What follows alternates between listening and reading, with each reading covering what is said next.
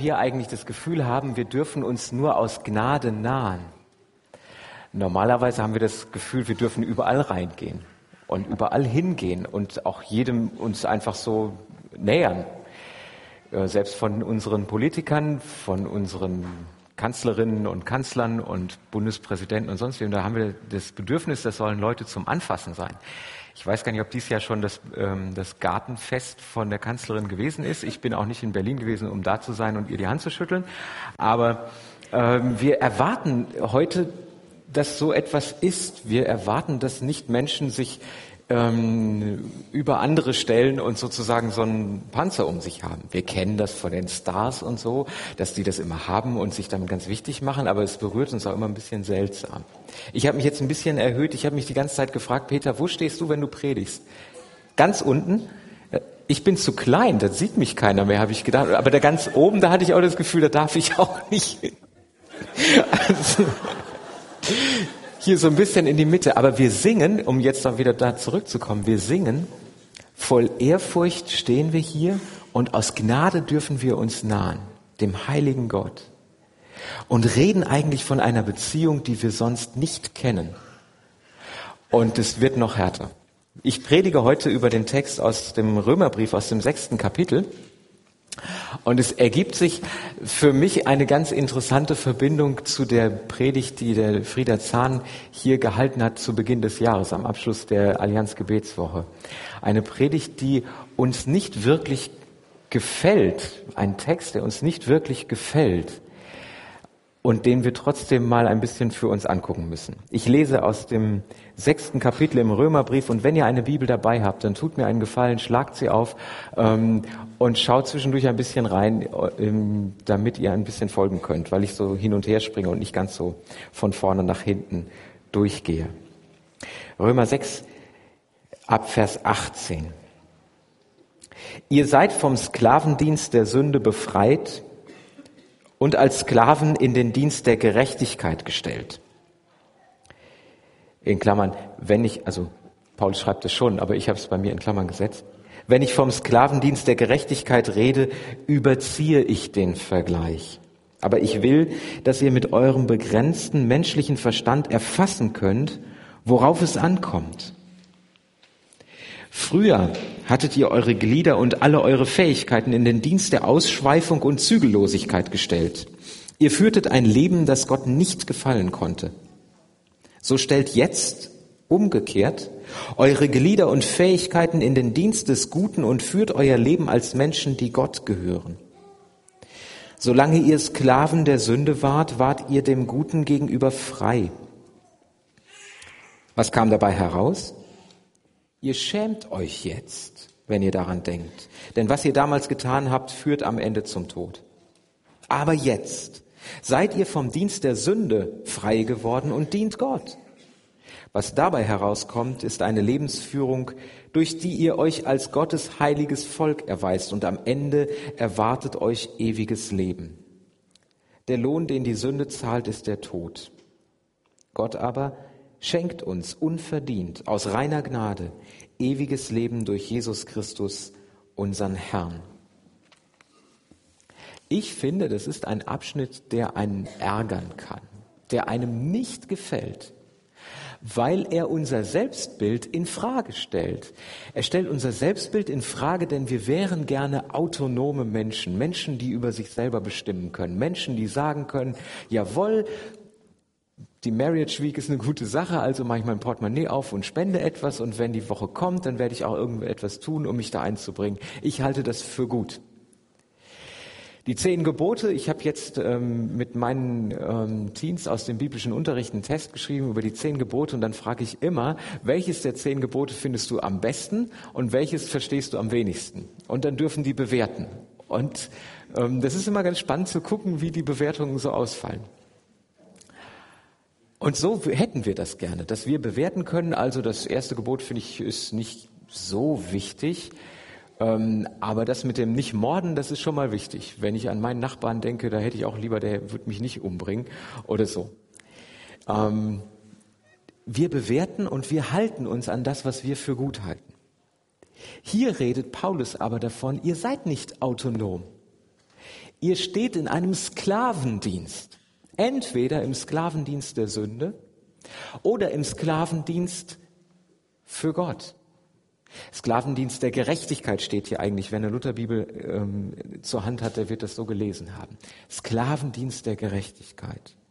Das heißt, Menschen stehen zunächst einmal mit ihrem Körper, mit ihren Fähigkeiten, wie es hier in der guten Nachricht Bibel steht, mit ihrem Tun und ihrem Streben zunächst für die Sünde zur Verfügung.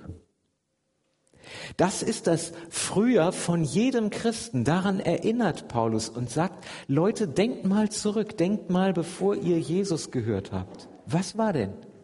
Ihr gehörtet der Sünde. Das ist die Ausgangslage. Was kommt dabei heraus? Ihr schämt euch heute, wenn ihr zurückdenkt. Ich weiß nicht, ob ihr euch alle schämt, wenn ihr zurückdenkt an früher. Vielleicht wart ihr früher ganz fürchterlich nette Menschen. Vielleicht habt ihr früher Dinge gemacht, die richtig anerkennenswert sind. Vielleicht könnt ihr euch überhaupt nicht erinnern, dass ihr jemals nicht Christen gewesen seid. Aber manche von euch werden merken, es gab eine Zeit, da habe ich eigentlich tief im Innern doch immer wieder mich gesucht, auch wenn ich was Gutes gemacht habe. Eigentlich habe ich der Sünde gedient. Sklavendienst der Sünde.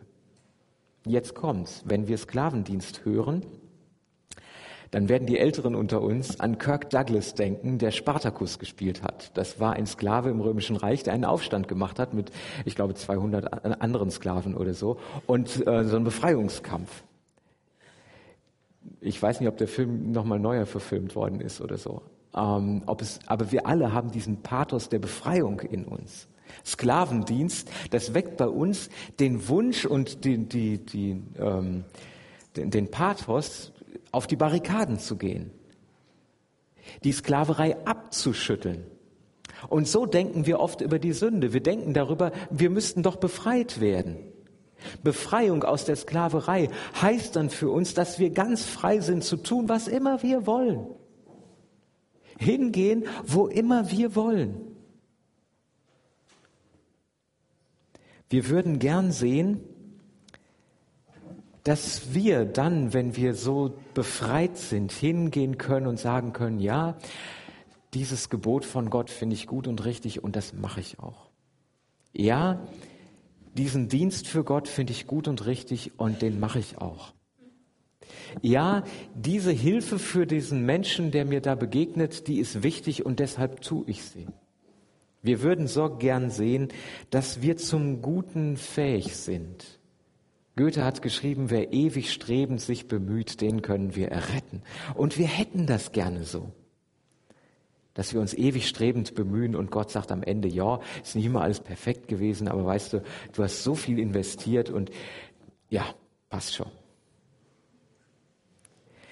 Aber Paulus ertappt uns beim Verderben selbst unserer besten Vorsitze, Vorsätze durch unseren Egoismus, durch unsere Habgier, durch unser Machtstreben.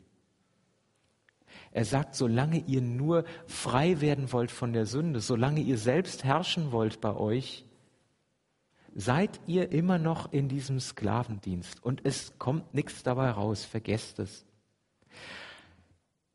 Rettung bedeutet nach Paulus, dass wir einen neuen Sklavendienst bejahen, dass wir merken, jawohl, wir gehören nicht uns selbst, wir gehören Gott.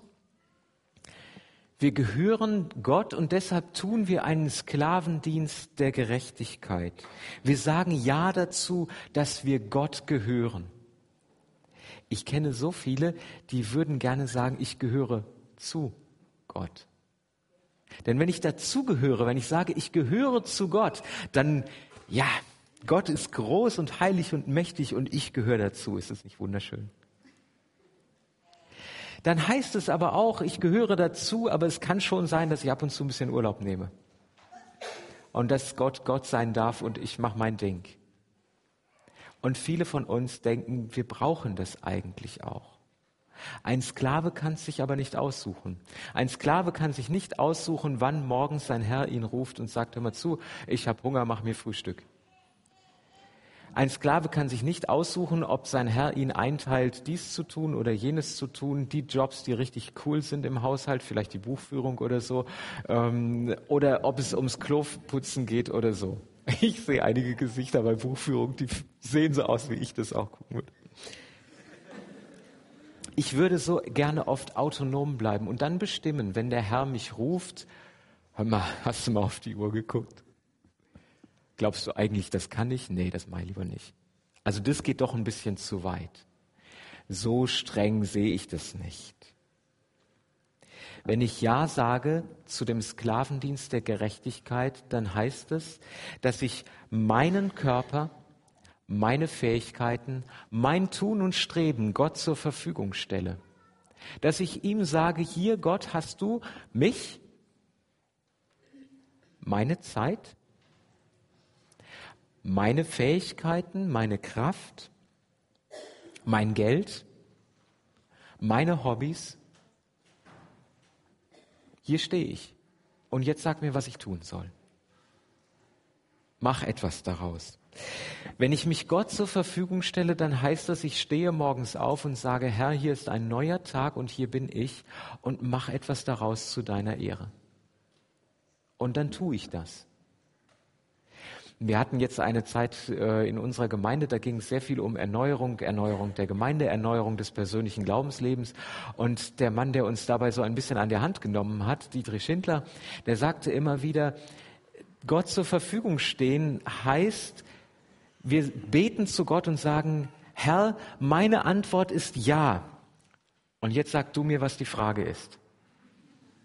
Meine Antwort ist ja und dann frag du mich, was ich tun soll. Ich will es auf jeden Fall tun, völlig egal, was kommt. Und ich habe gemerkt bei mir selber, wie es dann piekst.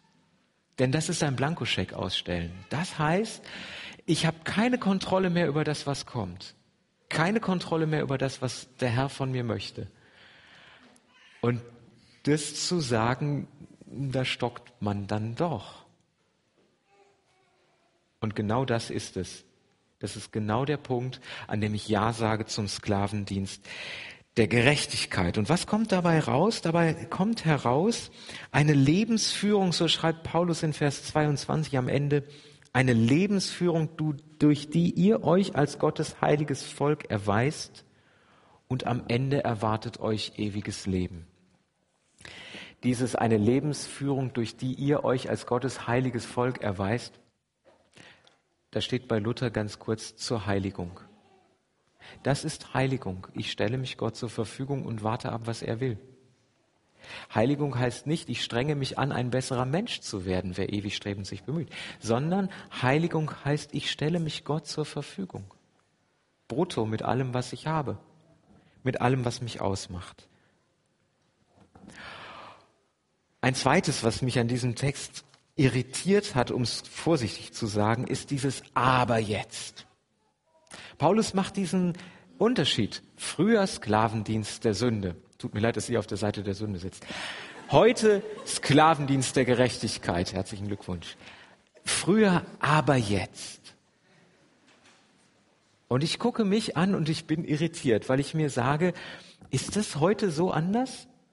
Bin ich frei von meinem Egoismus? Lasse ich mich los? Bin ich frei von der Habgier, Dinge unbedingt besitzen zu wollen?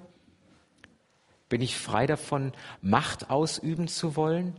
Vielleicht um was ganz fürchterlich Gutes zu tun. Aber bin ich wirklich frei von diesem Sklavendienst der Sünde? Und ich sage mir, na ja,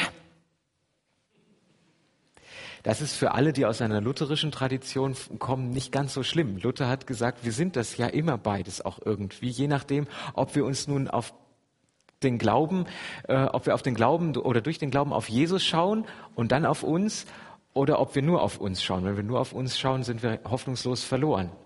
Die Reformierten und wir FEGler kommen eigentlich aus einer reformierten Tradition.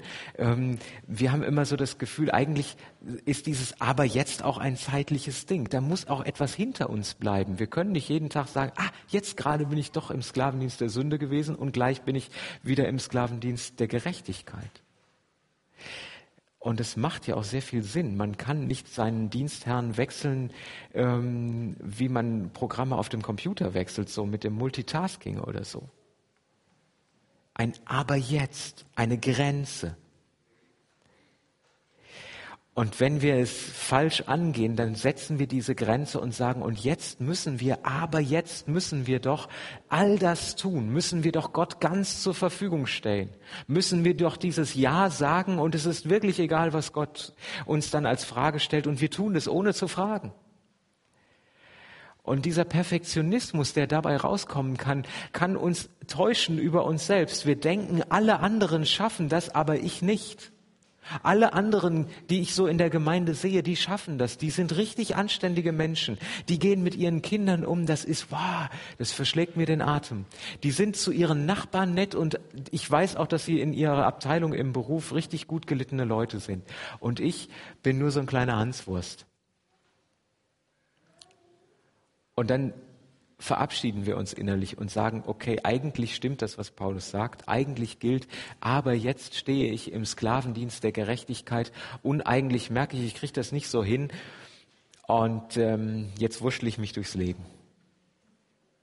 Und das ist sehr schade. Sehr schade, weil ich glaube, dass Paulus in diesem Abschnitt an manchen Stellen zeigt, dass er durchaus diese Prozesse kennt, die ihre Zeit brauchen und dass er Ja sagt zu diesen Prozessen, in denen wir verändert werden. Sprich, Heiligung ist nicht etwas, das, ich mir, das mir angezogen wird und dann bin ich halt heilig, sondern Heiligung ist etwas, das ich tue und das Tag für Tag geschieht und in dem ich weiter vorankomme, aber auch vorankomme. Paulus kennt diese Prozesse, die ihre Zeit brauchen. Wir kennen das auch aus anderen Briefen. Ich möchte mich hier beschränken auf das, was hier steht. Da steht immer wieder etwas von dem am Ende. Am Ende führte der Sklavendienst der Sünde zum Tod. Am Ende erwartet euch jetzt das ewige Leben, so sagt Paulus. Das heißt, ihr habt das ewige Leben noch nicht in der Tasche.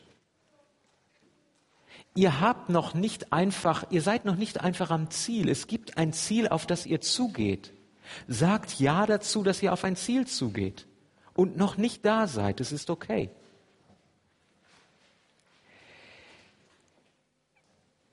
Es gibt einen Prozess, dorthin zu kommen. Und drei Dinge werden von diesem Prozess gesagt. Das eine ist, Paulus sagt, der Prozess kann überhaupt losgehen, weil ihr losgekauft seid von dem Sklavendienst der Sünde.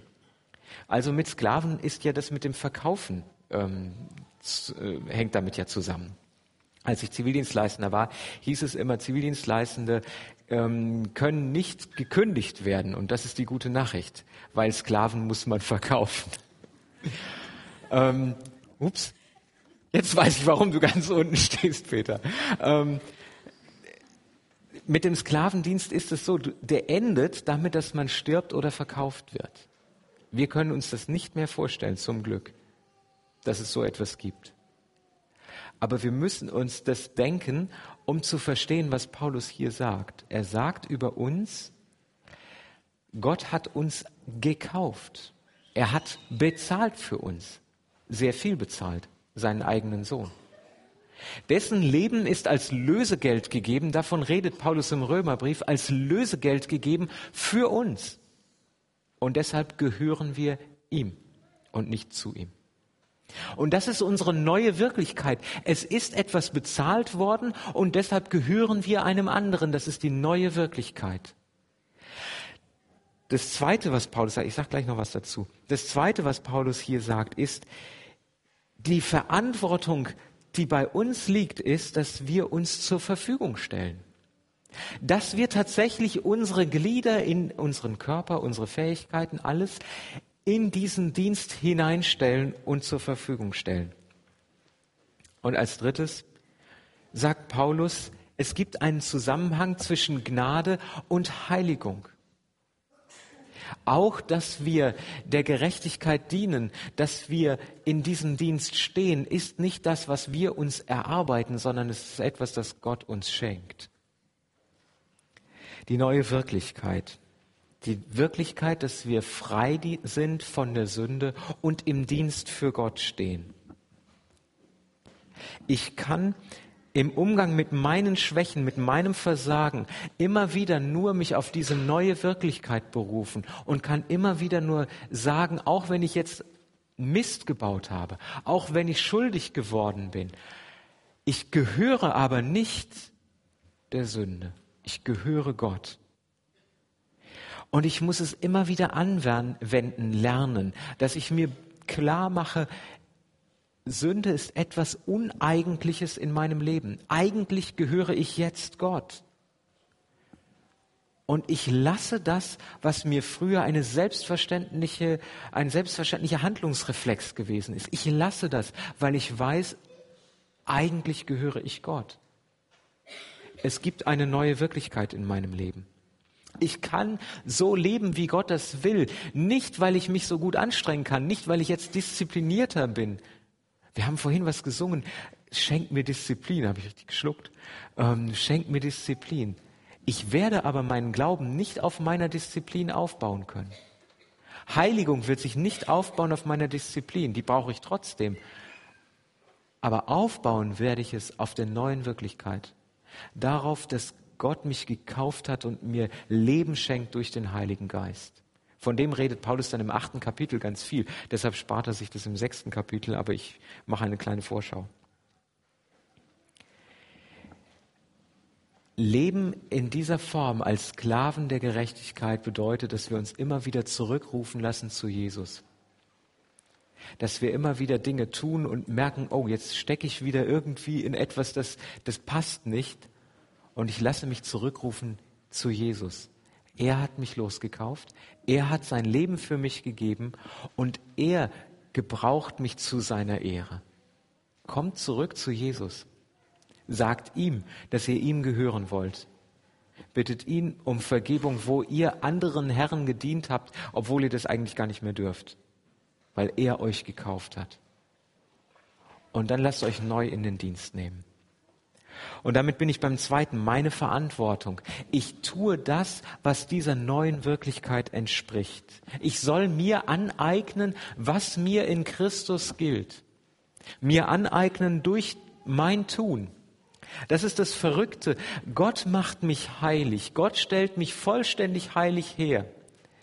Aber nicht über meinen Kopf hinweg. Nicht an mir vorbei, sondern durch mein Handeln hindurch. Und deshalb ist es wichtig, was ich tue. Es ist nicht das, wodurch ich mich heilig machen kann, aber es ist wichtig, weil Gott dadurch an mir handelt. Konkret kann man sich das angucken im letzten Teil des Römerbriefs, in den Kapiteln 12 bis 16, in denen Paulus ganz konkrete Punkte anspricht, die unser Handeln anders bestimmen sollen, dadurch, dass wir jetzt einen neuen Dienst tun. Ich sage einige Beispiele.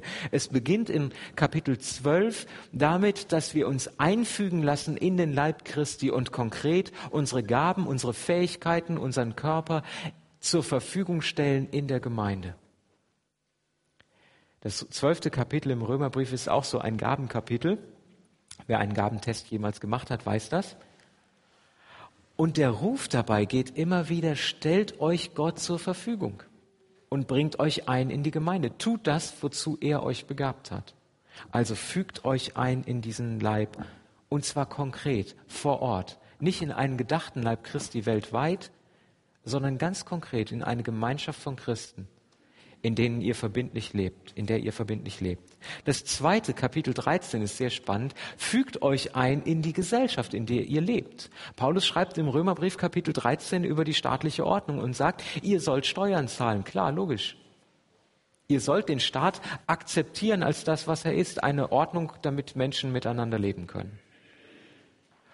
Und dann sagt Paulus, fügt euch ein in diese Gesellschaft, fügt euch ein in die Stadt Erlangen und tut etwas, um in dieser Stadt als treue Bürger und als verlässliche Partner in Geschäft und Nachbarschaft und so weiter da zu sein. Dadurch ehrt ihr Gott Und Gott macht es möglich, dass ihr nicht nur eure Interessen vertretet, sondern an dieser Stelle etwas von seinem, ähm, von seinem Geist in die Gesellschaft tragt. Dann kommt in Kapitel 13 ein Abschnitt, der durch Augustin sehr berühmt geworden ist, weil Augustin den Satz geprägt hat, liebe und dann tu, was du willst. Und das steht im Römerbrief Kapitel 13. Seid niemandem etwas schuldig, außer dass ihr ihn liebt. Liebe und dann tu, was du willst. Die kürzeste Formel vielleicht für Ethik aufgrund des Neuen Testaments. Das funktioniert aber nur, wenn wir begreifen, diese Liebe ist unsere neue Wirklichkeit, ist das, was Gott uns schenkt. Und dann gibt es auch noch zwei spannende Kapitel, das 14. und 15. Kapitel, in denen Paulus einen Gemeindekonflikt anspricht, wo Menschen einen sehr freien Glauben hatten und andere einen sehr eingeschränkten, nicht eingeschränkten, einen sehr verbindlichen Glauben hatten, ähm, wo bestimmte Dinge nicht anders gingen, als es so zu machen, wie sie das ähm, aufgrund der Schrift verstanden hatten. Eine Frage, die uns immer wieder miteinander auch beschäftigt, die freien Christen mit dem starken Glauben und die mit dem eher schwächeren Glauben, der ähm, schnell auch in die Krise geführt wird, wenn bestimmte Regeln überschritten werden.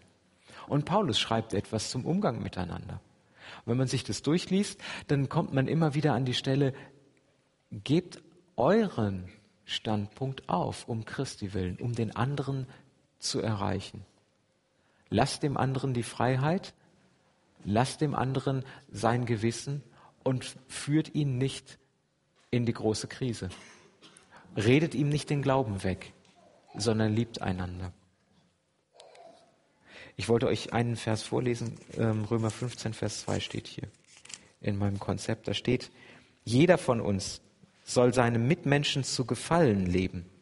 Natürlich im guten Sinn. Das heißt so, dass damit die Gemeinschaft gefördert und die Gemeinde aufgebaut wird. Auch Christus hat ja nicht sich selbst zu gefallen gelebt, sondern so, wie es in den heiligen Schriften vorhergesagt war, die Schmähungen, mit denen man dich, Gott, lästert, sind auf mich gefallen. Weil Christus so für uns bezahlt hat, darum sind wir aufgerufen, anderen zu gefallen zu leben, im guten Sinn